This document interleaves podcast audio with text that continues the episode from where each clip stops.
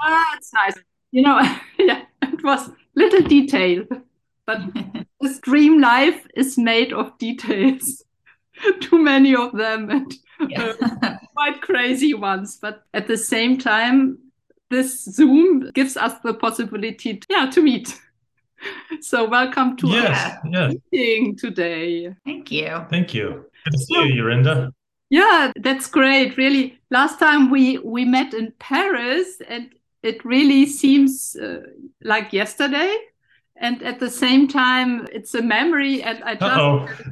listened to a postcard series, one of the seminaries of uh, Ken, where he told about memories. And uh, of course, memories are, are projections, uh, but don't really exist. But we are fixed to this. You know, we make up a whole story out Yeah. of memories in our back Yeah. And construct a kind of life story, and we are so attached to this. Um, and after a while of practicing the course, I think it's interesting because you you know it in the background all the time. Sometimes you lose this completely, but then you come back to it. But at the same time, it's like, uh, am I dreaming or am I coming to awakening? And where am I in this moment? So my first question to, you is, where are you in your dream time, dream life, actually, in every sense of the question, of course. It's, funny that you're talking about memories. We can circle back to that. We've been talking about that a lot lately.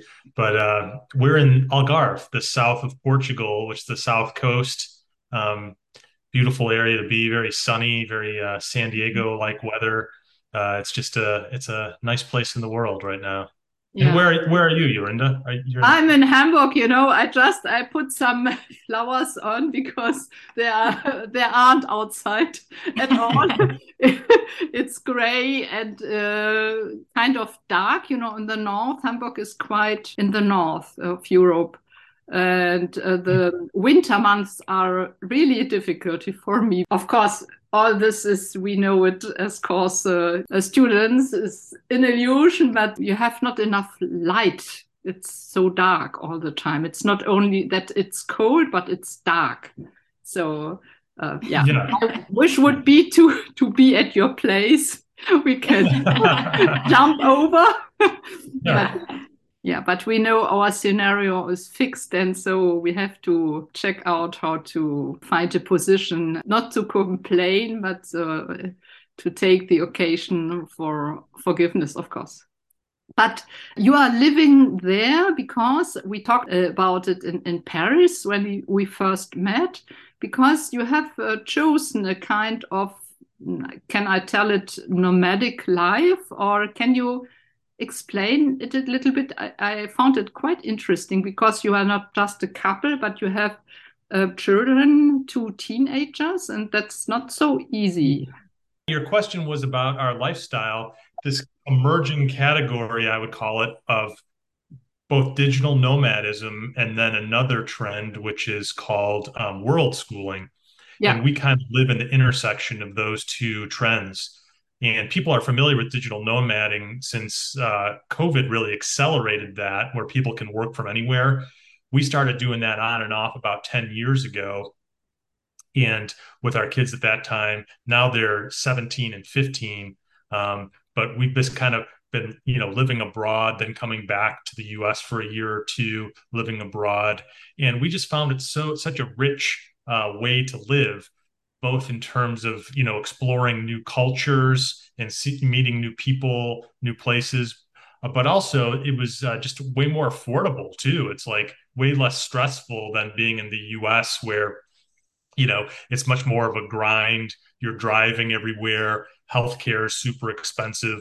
So we just kind of looked at it and said hey you know it's it seems to be the best of both worlds living abroad and um, exposing the kids to new cultures. We love to travel ourselves, and uh, it and and other people we found were doing it where they're kind of homeschooling their kids while they travel in different places.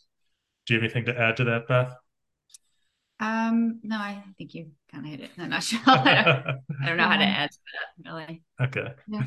That sounds, or it is surely very, very not only interesting, but I think it, it's enriching in any sense, but it's not so easy, not yet, because you have not the assurance to have uh, your place every time. But uh, perhaps I think if you see it in the perspective of the cause, it's very interesting because it's perhaps it can give you more distance and you are less you are in the danger to attach uh, uh, yourself to, to one perspective to be less fixed to a place.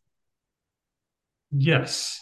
It does kind of um, unwind you from this idea of being from somewhere after a while. It kind of feels like yeah we, i kind of say that uh, we feel at somewhat at home everywhere but not totally at home anywhere. Yeah. if that makes sense. Yeah, that's my case too. Even if I, I live here in Hamburg, uh, for instance, before I lived in Paris and other places for 20 years now. And it is, it, for me, it's quite crazy. I never have imagined before to stay such a long time here. But uh, that's very interesting for me because sometimes, even if we know that, so my case, uh, yeah, is, is a good example. I don't have the impression to have chosen really to be here, but much more to have accepted to be here sometimes I, I, I don't so much but do you feel that you had to do this? It was your scenario in this lifetime? Or did you feel that you had really kind of choice? That's interesting for me. I think it's back and forth. I think ultimately yes we had to do this. Um, how we came to it was kind of flip floppy. Um, I think that's why we, you know, we first started in South America for a little while and then um, decided after eight or nine months that it was time to go back to the States. And that's the first time we tried homeschooling, which was scary too. Um, but it all worked out and it went really well. Know, we moved back to the States and had a couple years back there. And then the kids decided after going back to regular school that they wanted to be homeschooled again. And we were in a place where we looked at each other and said, if the kids are homeschooling and we could live anywhere we want, what are we doing here? So we always dreamed of traveling in Europe, but we never thought that was going to be reality as it was, as it came to be. But um, we started in the States and went a few for a few months just in different cities and states and drove around and suddenly we thought, can we do Europe? Can we really do this? And mm-hmm. uh, we mapped it out and realized that we could afford to do it. And so we planned for it for the next year. And that's kind of how it started. And now it feels like every time we do try to settle for more than a few months, we kind of get that itch again. yeah. yeah. So it's your plan. It is. And also in the meantime, it, it helped us to shed our identity to our stuff, which in the US is I I think is you know the more stuff you have the better off you feel like you were supposed to be. But um we every move we just got rid of more and more and more. And then it got to the point where the last time we were in the states we even as we were buying our furniture for the last house we were in we said you know we have to be okay with getting rid of all of this in a year.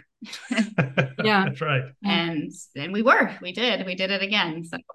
Yeah. And you feel lighter you feel a lot lighter. And when when you get rid of everything um, it's scary at first because we really don't have any possessions really apart from our you know a suitcase and a backpack uh, maybe just a little bit more but uh, you know every time we leave someplace we donate it or we outgrow it or or some we do something with it and it's mm-hmm. just it feels very light to be able to just uh just just to have so little you don't feel like it's bogging you down and you have to think about it and everything it's um it's kind of counterintuitive because our all our cultural all our cultural prompts are that stuff makes us happier and we need more and better stuff mm. and we'll be happier mm. and we found the exact opposite to be true yeah i can understand this i'm exactly at this point once more, I have to tell, uh, you know, I'm more than 60 years old now. So I have some very different life periods in this lifetime. Uh, so more than one lifetime in one lifetime in some some some sense. And so I experienced uh, three or four times exactly the same thing to give up everything and to begin at a new place in a new uh, perspective. But then, of course, if you stay some years on a place, uh, things will come to you if you if you you plant it or not. So I think that's, that's true. They do. They start to flow to you like a yeah. tide coming in yeah exactly. That well it's like i felt it. But but what about your kids or your now teenagers? They aren't kids uh, really anymore. How do they live this lifestyle? Because uh, they need some friends and so they have uh, to say goodbye uh, sometimes i imagine. Yeah that's something uh, we have to spend more time thinking about than probably the average family which kind of has built in friends um, where they can just you know walk out the front door or they go to school. Um, I think particularly in contrast to Germany, where I believe homeschool is not allowed. Yeah. It's it's very different. Um, when the kids were really little, uh, when we first started, they you know they didn't really they would make friends wherever we go. Like you go to a park and they can play with the other kids there. They don't even think about it. But now it's a little bit uh, more involved because they're teenagers. So we try to give them experiences where they're seeing some of the same kids again every year, like at summer camps and things mm-hmm. like that. And now they have enough friends where they're, uh, you know, chatting over WhatsApp every day, you know, multiple times a day with their friends, and they're involved with uh, paddle tennis and things like that. So it's definitely non-traditional in terms of uh, the friends and contacts they have, but they do have friends and contacts. It's just a little different. Yeah.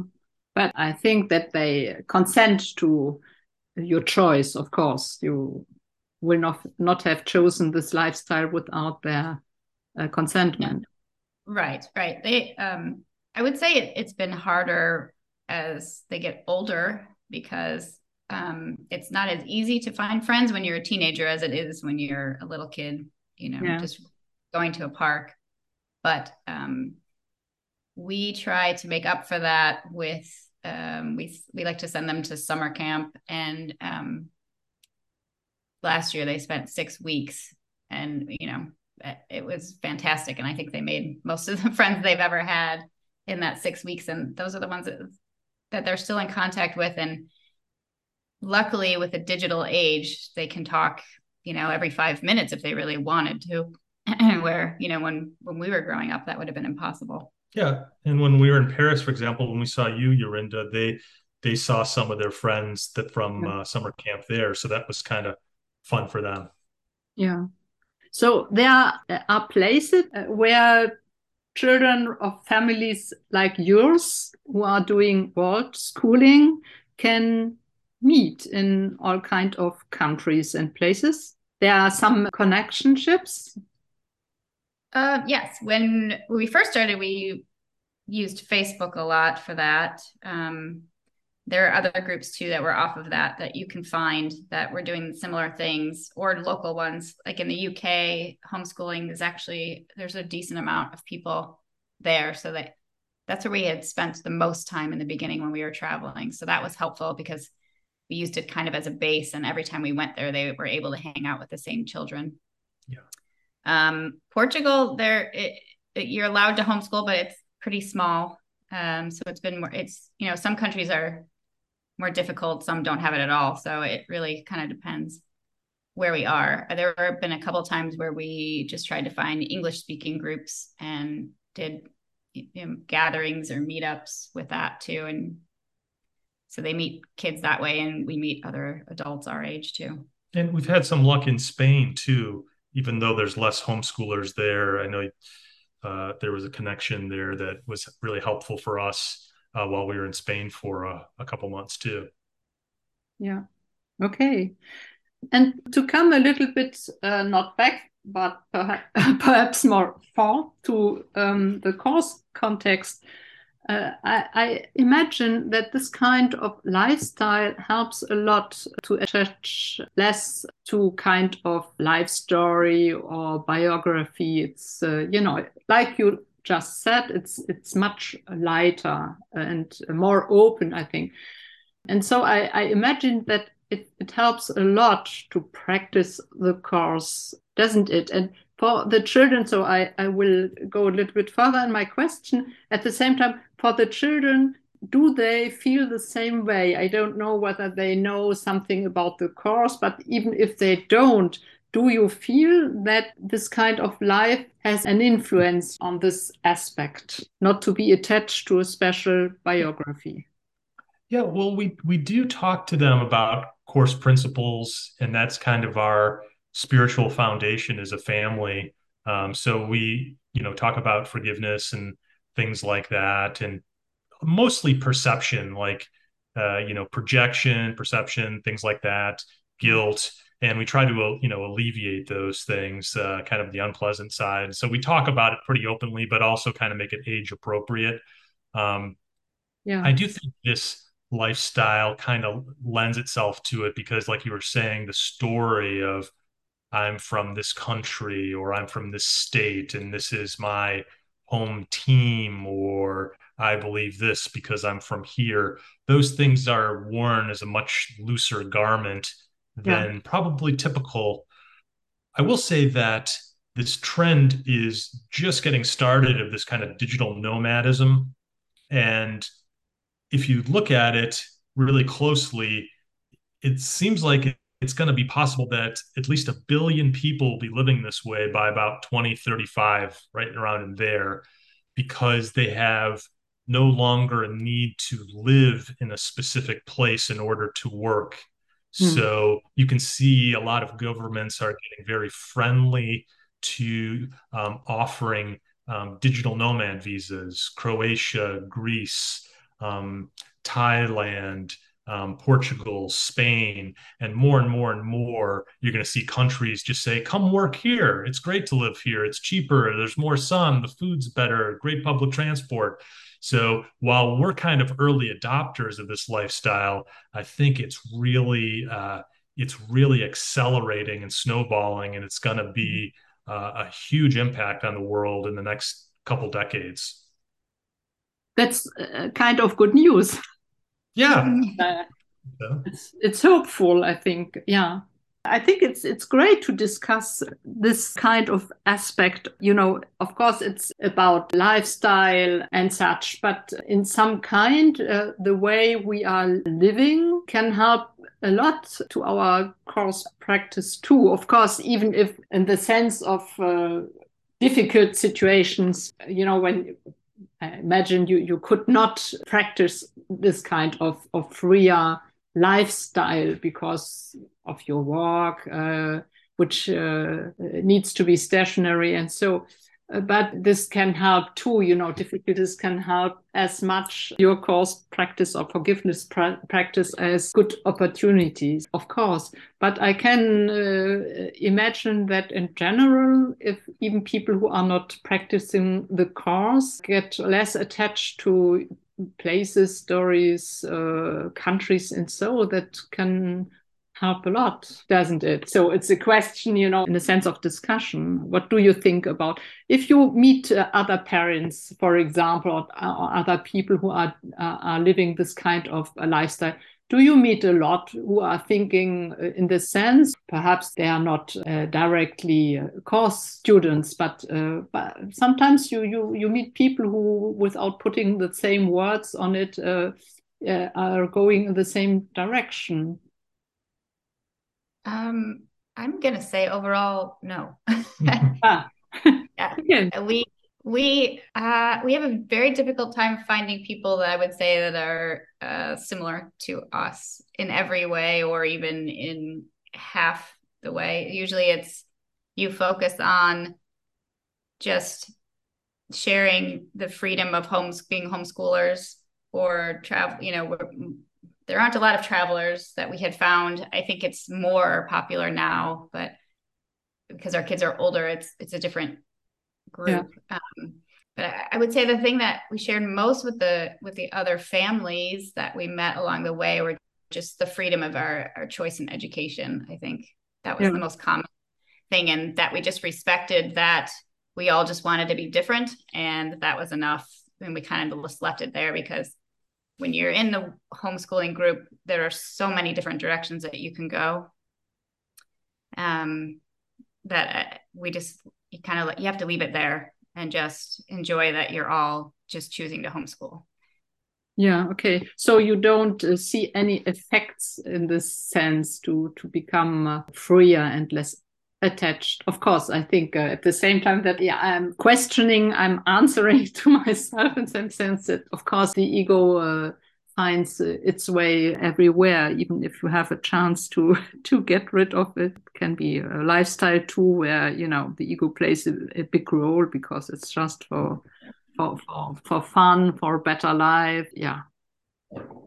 I think I I was thinking about it and when we first decided to even travel even around the US and, and homeschool and you know Matt was working independently and we first decided to do it we actually weren't completely into the course yet we had just kind of found it and it was just kind of you know we would be in and out and we hmm. started mm. reading while we were traveling and it was very difficult to understand and we were like we know we're supposed to do this at some point but we just don't understand it and then you know other books fell into our laps that kind of broke it down a little in more simple ways to get it and so yeah. we really we're in the very very very beginnings of even finding the course when we first started and i don't think that's a coincidence yeah. Um, so we weren't even thinking about it, honestly, the first few years that we were doing it in terms of meeting other people that were thinking the same way.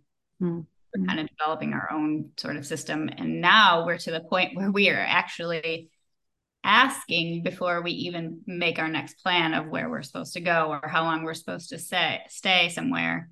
Mm-hmm. And so we at this point we're nearly fully dependent on you know our higher self to tell us where to be, when to be there, and how long to stay there.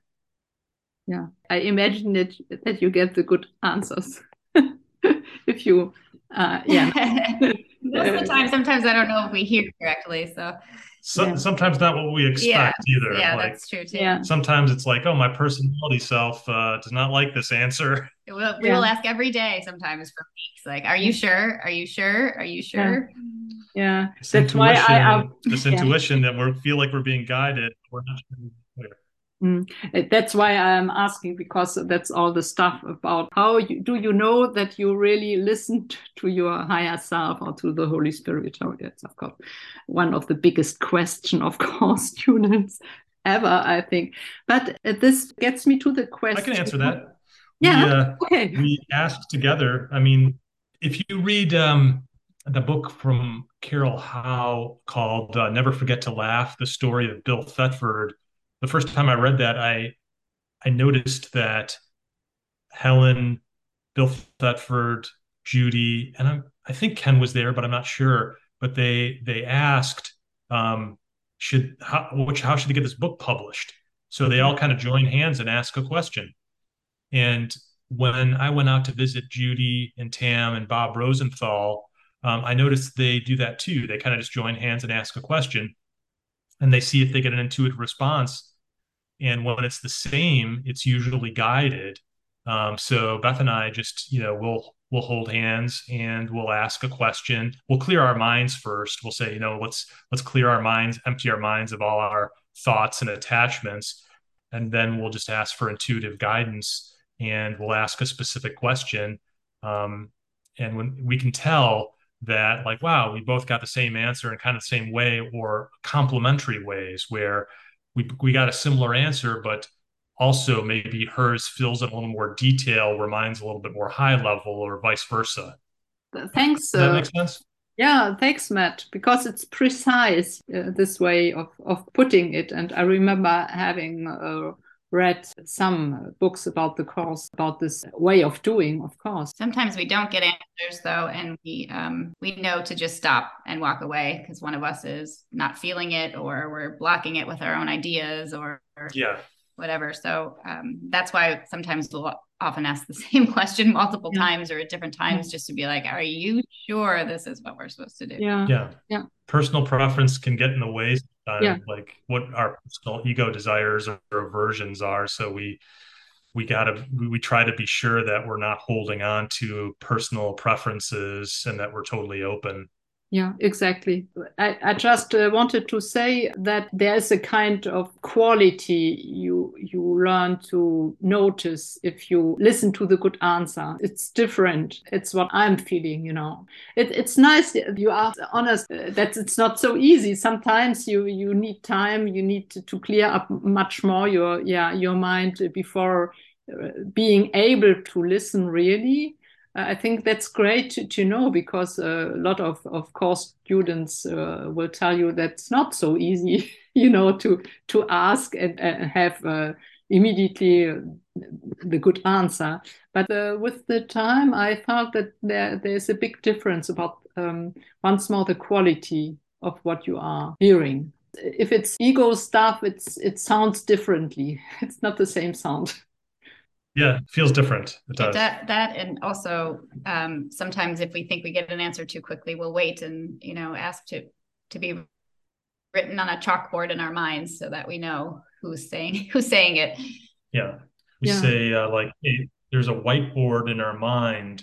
Can you write yes or no to this question on the whiteboard? Because that was something that Helen kind of mentioned that she does. Like if she needed further, she did further. Uh, you know, wanted an answer to be really clear, she would say it would be written on a, like a board for me so I could see the answer if I was feeling conflicted.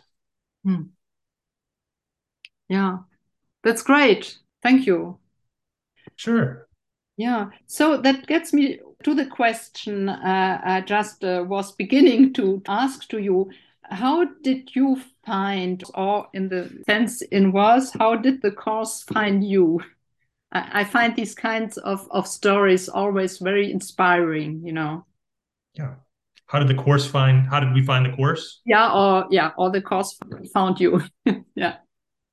You you found it first, so uh, yeah. Okay. So I I uh you know I was pretty deep into other spiritual paths, you know, Eckhart Tolle and Wayne Dyer, and I just was just really spiritually seeking uh, David Hawkins. I was reading all these other spiritual texts, and I would watch on YouTube um, people talk like Eckhart or David Hawkins or Wayne Dyer and and others, Louise Hay, and I noticed that they all mention A Course in Miracles like over and over. And eventually, I just said, you know, if I hear this one more time, A Course in Miracles, I'm just going to buy this book. and sure enough, right away, I heard it again Course in Miracles. It was, I think it was from Wayne Dyer, and I I walked into the Barnes and Noble in Boulder, Colorado, and there it was right in the front on sale, the blue book that we know know the three volume blue book, and so uh, I purchased it right then and didn't do anything with it right away. Um, I started to listen to some of the lessons and I would talk about it with Beth, but I was like, you know, it feels like there's something here but it really feels like there's something here, but the language is um, not really clear on, you know, it kind of seems like very roundabout. So we kept it. We felt like something was going on. Um, I, and then we started to travel uh, just around the U.S. And that's when I think Beth got uh, Disappearance of the Universe or A Course in Miracles Made Easy. And she said, Here, read this. This really helps and so i read a course in miracles made easy and that that really helped me understand like oh this is what this book is trying to say or it's what it is saying but i'm just not getting it. And then we read disappearance of the universe just as we were starting to travel around europe and that helped a ton. Because we had started with you know page one and that was just difficult. And then somewhere along the line we heard oh you can just do the workbook first. And so we started doing the workbook while we were traveling yeah. too once we got to europe. And that made it much clearer because we did the mind training first and then went back and started reading. Yeah.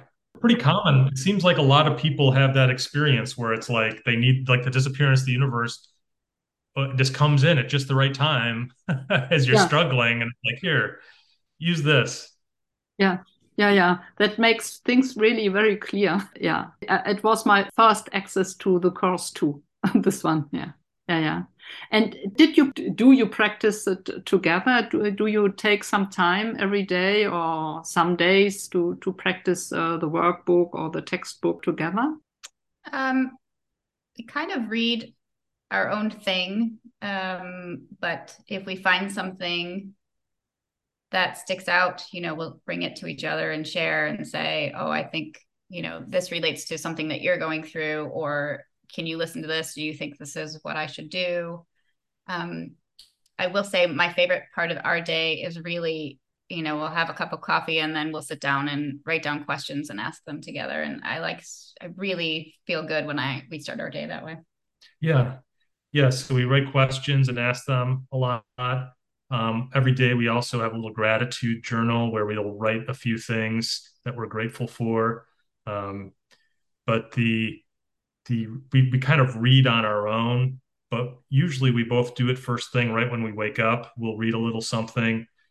I pretty much read the course for about 30 minutes or so usually and then maybe some other related course material like disappearance or a podcast or um, right now i'm reading bob rosenthal's book um, from plagues to miracles. I've read that many times but i i refer to it a lot because i think it's just so helpful. Bob was the co-president for the Foundation for Inner Peace, and really had tremendous uh, insights. I felt like that really I find really helpful, kind of similar to Gary Renard. Um, that book is just very helpful for me.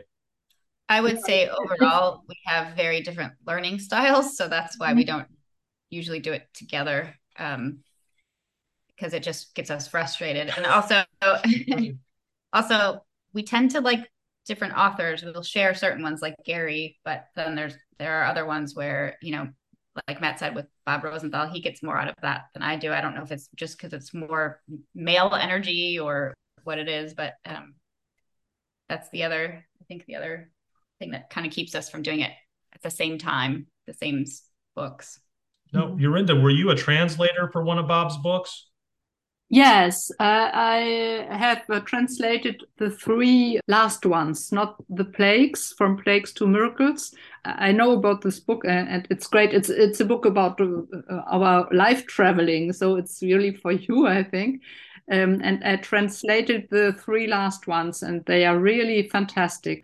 I think almost the first one from Nevermind to Evermind. That's so so precise, you know and so helpful for people who need some intellectual stuff too you know this kind of of uh, approach through a very uh, precise thinking uh, he takes people there and with his psychological yes. knowledge and experiences yeah. as a therapist you know it's really really very very helpful. Yeah. I love this book and i can recommend it to to everybody. Of course uh, like you just said, Beth, too, um, depends of what is speaking to you. Uh, you. It's for everybody, it's different. So it's good that you have so many different authors and writing styles about the core stuff. Uh, it's complementary, of course. Yeah. Yes. But I had some contact with Bob too. Yeah. You know, uh, just it was just by mailing uh, emails because it was at the end of, of his life, and I was so so inspired and touched by his kindness and humility. You know, uh, this this great man with all this uh, experience about the course. It was really uh, amazing for me. This uh, short communication time I had with him. Oh, that's great. That's wonderful, and I agree with you that uh, Evermind to from Nevermind to Evermind is also another great book of his. He really really helpful but sometimes, you know, it seems like some books they don't speak to us and then later they do. So it's not like it's not like it's always forever that some authors don't speak with us. I, I, I feel like I've there's some that I've like turned away from and then later they make a lot more sense and I really I really enjoy them later. So it's it's nice to know that too. Just because it doesn't work for me right now, like maybe later it will. Mm-hmm. But, but I heard, uh, Beth, uh, you wanted to say something about male or fem female styles or energy in this kind of books. Did you experience a difference there? It's interesting for me. Beth actually stepped away for a quick moment because she had to get a package at the door, but she's returning ah. right now. Okay, so here she is. Yeah. The question was about the difference between uh, male and female energy in the in what appeals to you and from certain authors and podcasts or whatever that you kind of gravitate to. That's a good question. Um, I, you know, I go back and forth. Honestly, I kind of like a new, more neutral ground where if it's too male energy, I kind of I'll read it, but I, you know, I need a little more squishy ness to it. But um, if it's a little too female as well, yeah, I kind of think you know there's just too many words. Just stop, just get to your point. so um, I kind of find the middle ground is best for me. Um, and you can tell, I think, like, like Gary's book, for example, when it's just completely guided and it just flows. Uh, that's an easier read for me. Yeah. How about you, Yorinda? Which uh, you, you, like Bob's books? You like Gary's books? Is it have there been any other books that have been helpful for you? Yeah, I like very much all these books who are telling about the, the story of uh, the course. You know, the the beginnings about Will. Uh, you you just mentioned Carol Howe's book, um, and then the very one of the very first one. I lost the title. Um, Without distance, how it's the beginning help me. Journey without distance? Yeah yeah journey. I, I, just lost the first word of the title yeah. That's for me it's very great. Uh, and then of course absence from felicity of ken wapnick. I, I, don't know why but that's was really personal this interest of the becoming of people. How you you you discover something how how you awaken little by little, little this, that's amazing for me to yeah uh, to learn about. And so I, I, I like to listen to all the stuff you can uh, uh, find about uh, for example the voice of uh, helen schucman by herself. I don't know. Of course sometimes i tell to myself that's uh, that's not in the sense of the course because it, it shows a kind of attachment to the um, footprints of us, of our life, of people on this earth. But of course, it's all kind of uh, uh, part of the dream. So I don't know, but uh, it, it it tells to me these uh, all these stories how somebody found the course. It helps me in some way. I don't know why. And of course, I like uh, the books of Cindy too. You know, the wife of mm -hmm. Gary, I don't know uh, how you think about them, Beth, but I find that uh, the way Cindy, I, I, don't like the word advanced, but how she found her way as Gary's wife, it's so difficult, you know. this uh, younger, beautiful woman. Um, mm-hmm. I had a discussion with her about this point, and uh, she was accused to try to to catch this bestseller author yeah and yes yeah it's incredible how she found her own way and every book she's writing is yeah it's like a jump to a different level for me i'm translating her books into german too and okay. that's amazing stuff for me from a female point of view mm-hmm. Mm-hmm. I, have only read the first one so far um okay i it you know i think egoically it's hard to switch from one to another. So I, I, still you know favor gary a little bit but that's just that's my ego talking. That's not it has nothing to do with anything else i don't think. Yeah. It would be interesting to go into the last one heaven is now. That's really great stuff. Yeah it's, it's astonishing. It's, it's so she's so independent you know and, and the way she's uh speaking now and she knows exactly what she's doing uh, that's uh, i find it's really great yeah. But of course we see uh, talking about uh, our preferences um, that it's very personal what kind of, of book is speaking to you uh, or not so of course. But it's good uh, that we have such a big choice now of, of good books no yeah it's great. It's, it's great and I, you know i'm glad that she's doing it and i definitely want to go to her second one. It's just, yeah, it's, it's just habit, you know, it's changing a habit. It's like I learned it this way. Now I have to learn. Yeah, I have to expand. I have to yeah. expand and learn like uh, yeah. another way of looking at things, which can be helpful, but sometimes I don't want to challenge myself. Yeah, yeah, yeah, yeah, yeah, yeah. I see. I see. Yeah, I understand it perfectly. Yeah, yeah. but I, I, think as a couple, because that's a, a question I, wanted to ask you too. Uh, so you are, of course, you are living together, you are a couple, and you are practicing the course, both of you. Yeah, how does it work, this uh, kind of relationship uh, stuff for you as course students? It's kind of like an 80 20 rule. 80% of the time, it seems great. Like the course brings us closer together. It tells us about, you know, where we are and what we're doing. And we find that helpful as we kind of grow together. And that's the easy part. The 20% is I would be in course language when, you know, unconscious guilt comes up and causes a ego backlash. And in those instances, you know, we project on each other. You know, I, I don't I don't feel I don't feel happy because of you. You don't feel happy because of me. And and the good news is that as we've progressed as core students, we're now aware of it as it's happening. We can't always forgive it right on the spot, but we at least know I'm in projection mode and why. And we just try to stay out of each other's way while that's happening.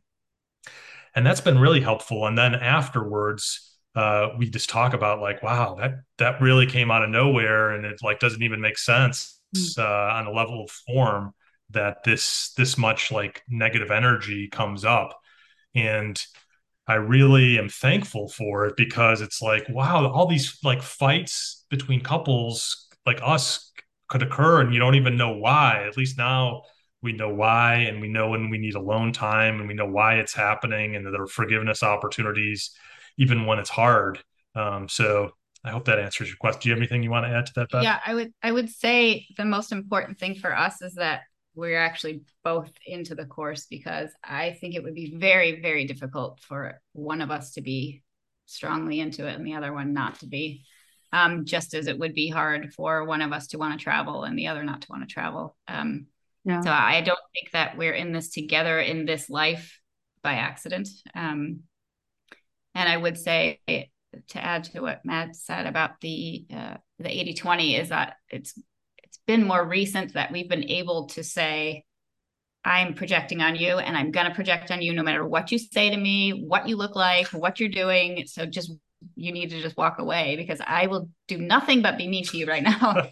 and that's been in the more recent months. And it's just, we, you know, we made up a word for it. And we're just, sometimes it's even difficult to say that word because I'm, you know, one of us is just so angry. But um, if we just say, just leave me alone, it's, it's in the best interest of the other to just do that and to try to let the person just you know let the junk come up and yeah. let it go and not get upset about it either. That's the other thing is as the person that's being projected on you know it's just try not to take it personally yeah. because it's not you it's not the other person. Um it's just a nasty situation that needs to get out. Yeah, yeah. yeah yeah, of course, students call it ego backlash. Eckhart yeah. Tolle calls it the pain body. Yeah. I mean, but it's really the same thing. And uh, just being aware of it is the biggest thing. I mean, what do you think, Yorinda? Interesting. Yeah, it's greedy, you know, this uh, this pain body, like uh, Eckhart Tolle uh, calls it. If it can get a chance it will take it. Absolutely. And i think the farther you are going if you are living alone or in a couple the more this ego tries to defend itself in some way and and to catch up every occasion you know to show up and convince it you. does. yeah so, and I can imagine that for you it's the same. Uh, like you are studying together, or everybody for himself or herself, the course, but you are now in a very attentive mode of yourself. So the ego must make a lot of effort and try to find every possibility to jump in. Yeah. In fact, I don't think that um, you're changing the date of this podcast was wasn't coincidental either because um, last Monday we had a major ego backlash and it was just from a very simple thing, but we just had a, you know, I was like, it's a good thing we're not talking to Yorinda. Yeah, yeah. It, it, went up like 48, 48 hours or 72 hours. And then at the end, we're like, what was that even really about? No, I, it was just like a, just like a, just pain It's, it's like it's kind of like uh, we both had it that day yeah. though. We just literally we both one thing happened and we both just said, "You need to walk away." Yeah. Yeah. Little volcano eruption. Yeah, it was. It was a yeah. big volcano. Yeah, so it was good that we did not the podcast yeah. last week. Yeah, yeah, for me too. You know, I had a lot of problems uh, this weekend before. so I was happy that uh, we could postpone it. Yeah, there are no uh, coincidences, as we all know now. Yeah.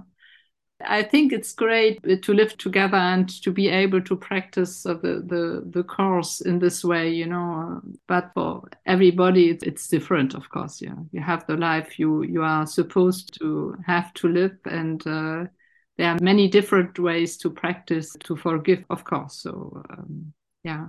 Yeah, but that's great. Thank you to share this um, kind of personal stuff with us. That's great. Yeah, yeah, you're welcome. I think it's helpful because uh, sometimes you struggle with with things, and then somebody says something, and they say, "Oh, I didn't realize I could ask." Mm. You know, I didn't realize I could just say, like, I'm in the pain body right now, and you need to leave me alone. Yeah. You know? Yeah. And it, it becomes easier to speak about personal stuff. If you practice the course or you you have this kind of perspective on your life and on the life in yeah in general because you know that it's not about you. There is no personal stuff in some sense that doesn't even right. exist.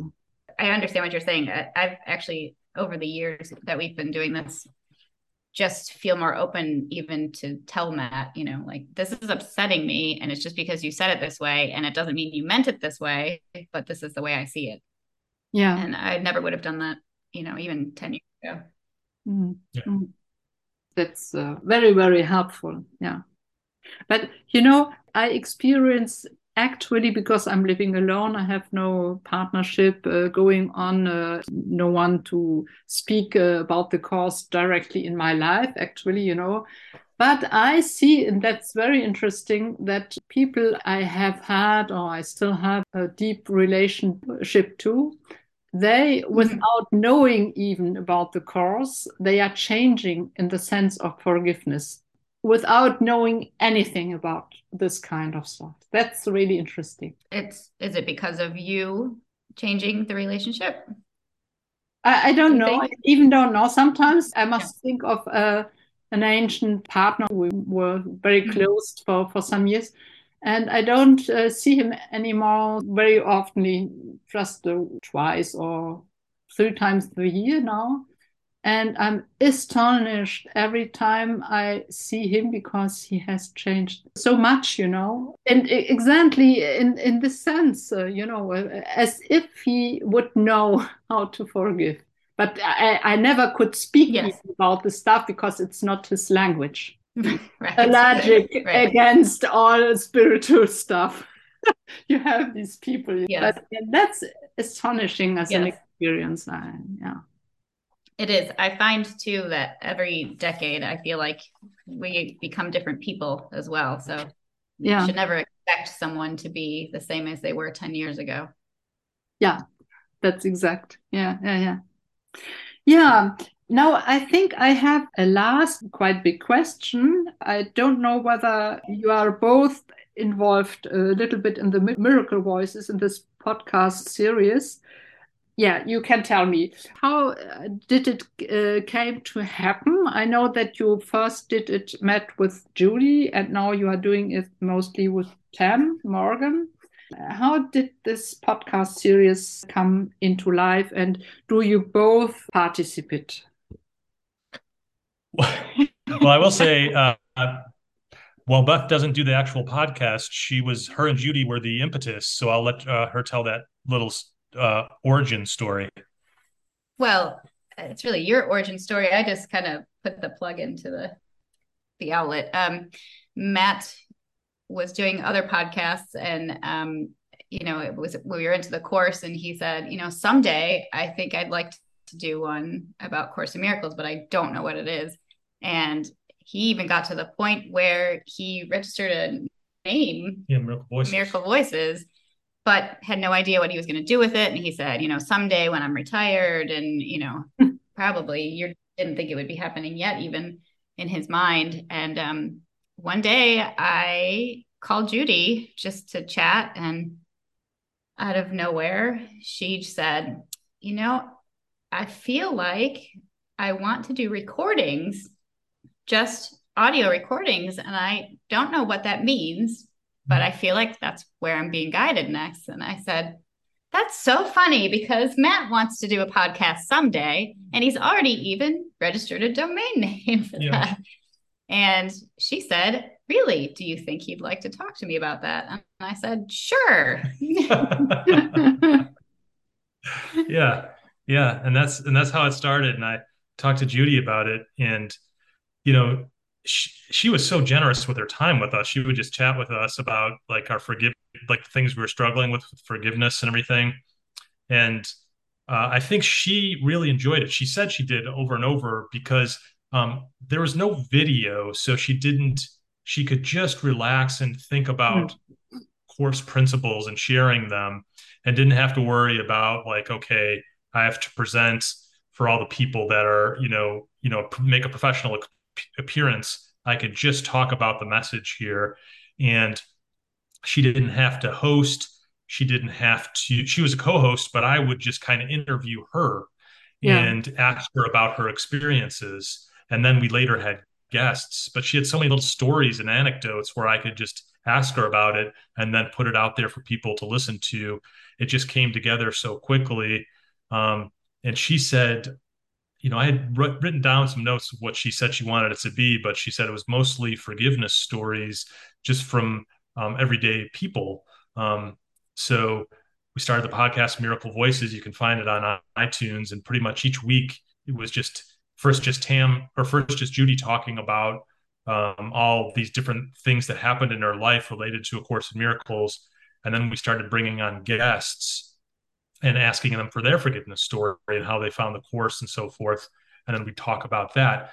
Um, so that was the first two years was just me um, and Judy, and then guests. And then after Judy passed in October 2021, um, Tam joined as the co-host, and we've continued uh, in that same format of just you know we'd ask a guest to come on and share a forgiveness story, you know, shifting their perception from love from fear to love, usually around some relationship um, with an individual or a family member or an institution or something like that.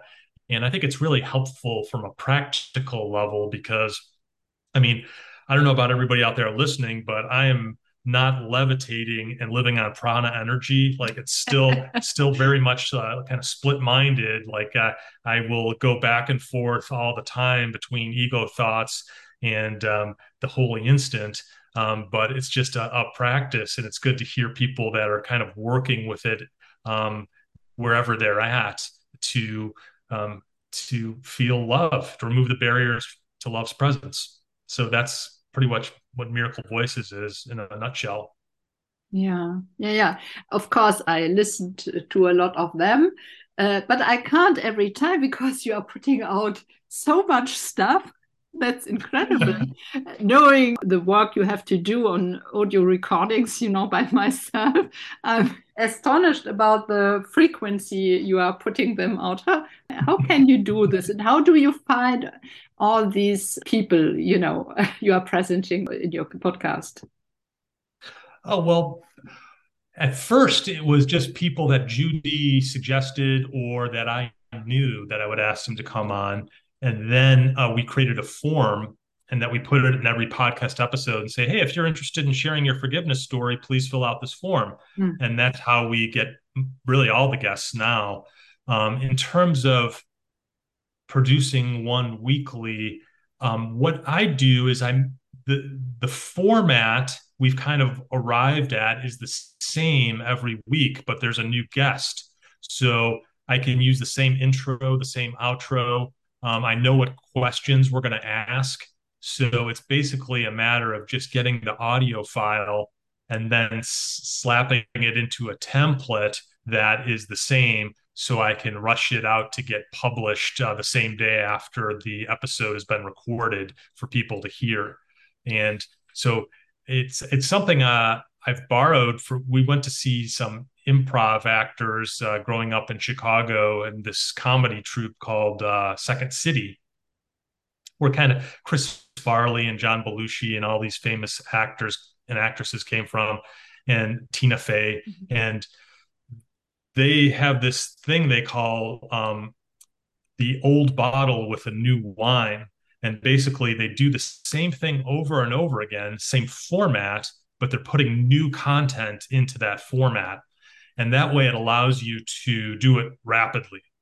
Mm-hmm. And so I know each week what I'll have to do as soon as the podcast is over um, because it's the same thing every week, even though it's a new guest. If that makes sense. Yeah, I see, you know, but you don't, that's a rather personal question of mine. You don't have to do so much work on it because I usually, uh, I cut a lot, you know, when it's uh, some stuff you, yeah, which is perhaps not so I. Yeah. I make a checklist, uh, like this is these 13 steps I have to do. And that mm-hmm. way I don't have to think about them and just kind of just knock each one off quickly right away. Um, the ones I I think about more as like a title of an episode. That one um, because um, it you want it to speak to people. So Tam and I will throw ideas around a little bit to you know create a title that people want to click on and listen to. It's not clickbait, but it's mm-hmm. something that will speak to people. Yeah, yeah, yeah. I see. And how was the transition between Judy and Tam. It was a special period of time. I, I heard uh, some podcast of, of yours when where Tam was speaking about the passing of Judy, very touching stuff, really. But how is it for you, your experience from one person to the other? Did it change a lot, or yeah, how is your feeling about this? Perhaps of yours too, Beth, because I hope you are still listening and you are involved to this. yeah, yeah. yeah. Yeah. So a good chunk of it has remained the same. And, and like, so in terms of the format, it's very comfortable, the transition, because the format's the same. We're not really changing anything different in how we do it. The difference is that there's a different host now, a different co-host. And Judy and I actually were very similar in that, you know, she was an Aries, I'm an Aries. We are very much like um, our personality styles were very similar. Where Tam and I, um, their our personality preferences are pretty different. Um, sh- she's more like uh, jazz, and I'm more like classical music. Like yeah. she's more like uh, she'll more be like, okay, let's go over here and do this and over here and do this and try this and put this in and throw a little dash of color in here. And I'm like um, more of a Baroque uh, classical uh, mu- musician where it's like I have more want formality and definition. So I think um, it's it's it's allowed me to uh, get out of my comfort zone a little bit in the way I do things because she's more spontaneous than me. Um, and I think that's good. Also, um, she brings a uh, the the feminine energy to the podcast, which you know most of the listeners, I think it's sixty or seventy percent, are women. So they probably, re- I'm imagining, they relate more to her. So I think that's a very positive thing uh, for the podcast. I I think too.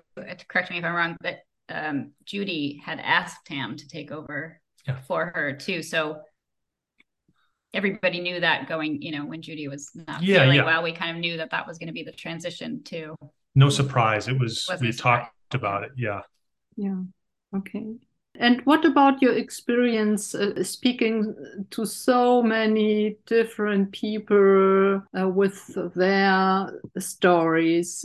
How is it for you uh, now after some years of having done it uh, every week? Is it new every time? is there sometime a lot of repetition or how do you experience this sometimes uh, there's some things that are similar I, I i really enjoy hearing how course in miracles came into people's lives. Sometimes the some of the stories are like they're they're heavy. So you have to really prepare yourself. Like this is a heavy mm. story. It's going to be very mm. emotional. So it's like uh, walking into a, a drama. And but you know they always turn around at the end and you get to hear how you know holy spirit integrates the love and the lesson and the, the miracle. So and that way um, it's it's very powerful but it's also uh, very emotional. Um, it's interesting to me how much people's experience are similar even if they don't appear so always on the surface. Um, there's the guilt um, and resentments that kind of the course is always dealing with and helping us with is is those two things is guilt and resentments. And you know i had this happen to me or i have guilt because of this and just hearing how those things come up and what you know how the forgiveness uh, you know translates that and turns it around is pretty amazing. And also how much are it seems to be in this lifetime that suffering is one of the biggest teachers.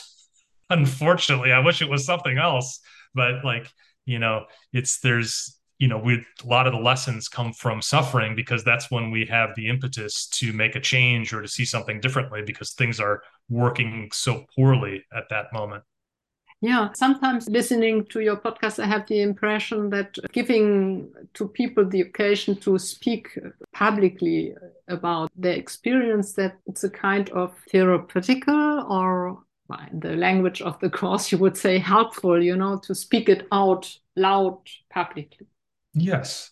Yes. It's no more, it's not a private thought anymore. It's out in the open and uh, it's shared and it's, it's, they realize, oh, it's, you know there's other people that can relate to this and i'm not alone and it uh, it mm-hmm. feels like some healing can take place yeah i think perhaps that even happens with just the people that choose to fill out the form yeah it's just to write it down i think even and send it in um i think it seems to be a relief for a lot of people yeah some people actually say i don't want to be a guest but here's my forgiveness story and because they just want to get it down and they send it in. Yeah and so you convince them to, to come into your podcast or you just uh, accept it like it is? No if they say they don't want to be a guest i don't try to convince them. Most people do want to be guests. It's just yeah. that some of them don't. They just want to they want to share the story because they they feel like they're prompted to. Mm. and i'm glad they do yeah yeah and by the way not not everybody knows that's listening is that you you and uh, uh christina and uh was it jean-francois mm-hmm. You put on such a great event with Gary in Paris in November. That was so wonderful. I just want to say, Beth, I want to say a public thank yes, you because thank you very much for that event was just so wonderful with Gary and how well it was run and how he had the opportunity to talk. There was music involved, a spontaneous song that uh, some woman made. Uh, it was just, it was just so well executed. Um, you just did a just a wonderful do- job and we just walked away from there you know walking on sunshine out of out of there and saying wow you know it's it's hard to know you're gonna you're walking into something and spending i don't know six hours or how many hours a day on the weekend and it just it would just flew by it was just so helpful. Yeah thank you it's uh, great to know for us of course that people enjoyed this event and and gary too you know for me, it was also a great experience uh, in the sense of togetherness. Really be completely together for this event because, of course, it was a lot of work. And in the moment uh, when it happened, uh, the work of the preparation, you know, before, of course, too. But in the moment uh, when we did it, of course, everybody just had to be completely present and to function in any way without any personal stuff, you had really to put your ego aside. And it was a, an enormous joy to, to live this together. And with Gary, too, of course, uh, we had to function together. I was living in the same hotel as him. And it was fantastic to see how he integrated in, into this whole situation you you know in paris which of course it's a great city and fantastic and he loved it but it was stranger to to him too you know it's a foreign country a foreign city and that was for me very very touching and to share the joy with everybody, with Gary, our group uh, of Musketeer, how we called our group at this moment. You forgot to mention Eric, our uh, translator. We had Eric. yes, Eric. Yes, oh, great yeah. job, translator, and yeah, he did excellent. It was like um, an enormous gift to us all. yeah, we just participated in. And uh, I'm just working yet. It, it happened three uh, months ago. Time is really flying very quickly. I'm working on the record. Uh, I'm not sure yet, but together with Eric, we try uh, to put it uh, out, make it public uh, mm. because mm. it's good stuff. We I have to work on it a lot, but I hope that it will be available soon. That's great. yeah. yeah.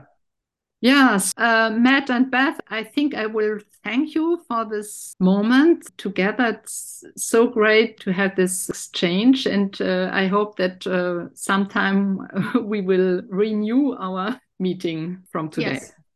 Sounds wonderful. Yes. Yeah. Yes, I know there's a, a German saying, uh, Grüß, Grüß Gott, right? Grüß Gott. Grüß Gott. Is that it? Yeah, that's from the south. You know, you, you don't say it in the north. but in the south of Germany, you say Grüß Gott. So thank you very much and have a good time. Just thank you. A big thank you to both of you. Thank you. Thank you, Yorinda. Thank you. It was a wonderful time. Thanks for inviting us. Bye. Bye. Bye.